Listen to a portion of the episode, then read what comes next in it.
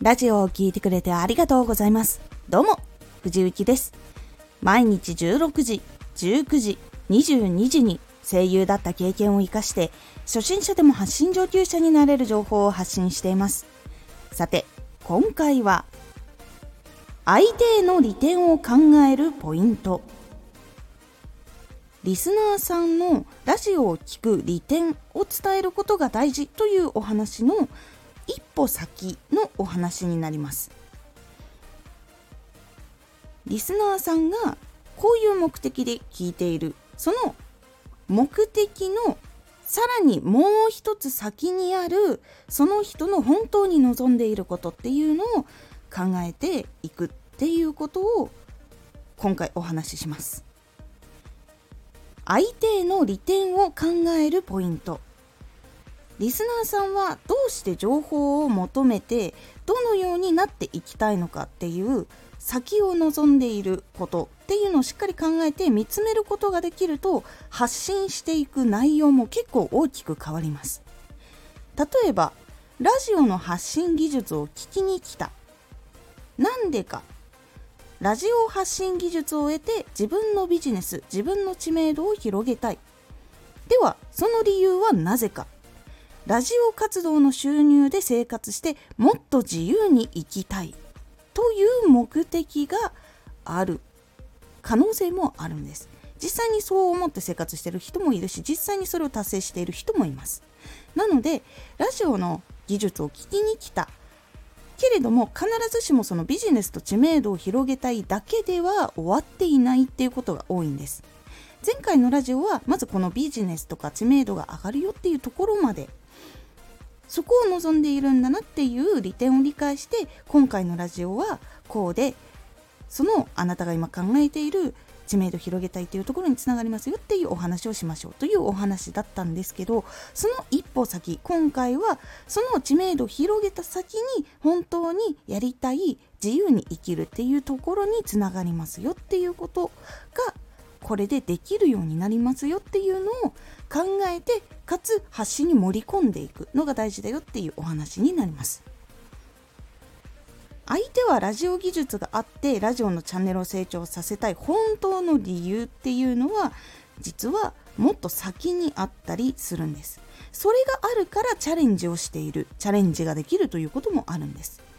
他にも英語の勉強をしに来た英語を話せることでビジネスチャンスを増やしたいと考えている。でその先にある本当の望みは英語を話せることで資金とか他の国での知り合いを作って他の国で生活がしたいっ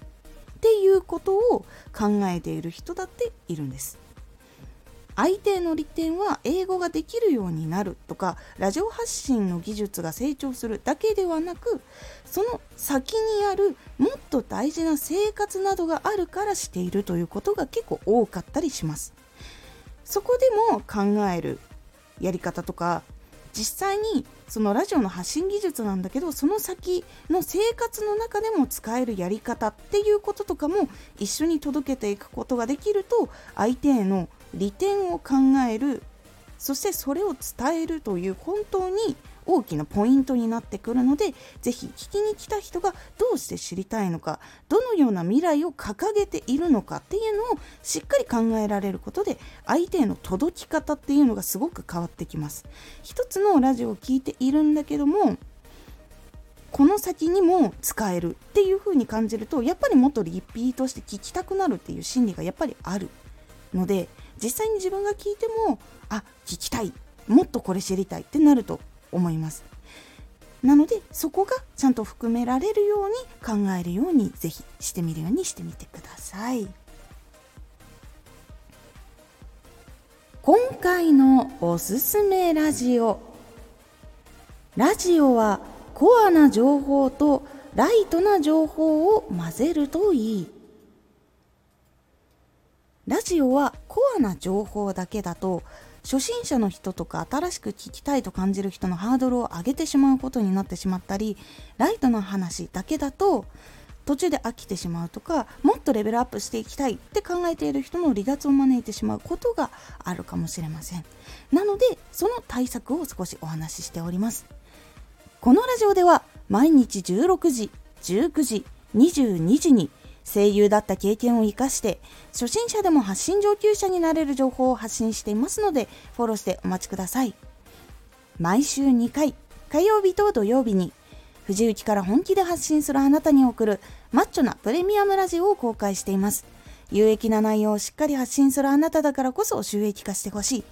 そして多くの人に聞き続けられてほしい。毎週2回火曜日と土曜日ぜひお聴きください。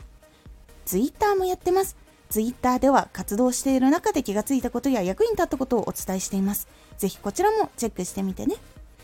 コメントやレターいつもありがとうございます。ではまた。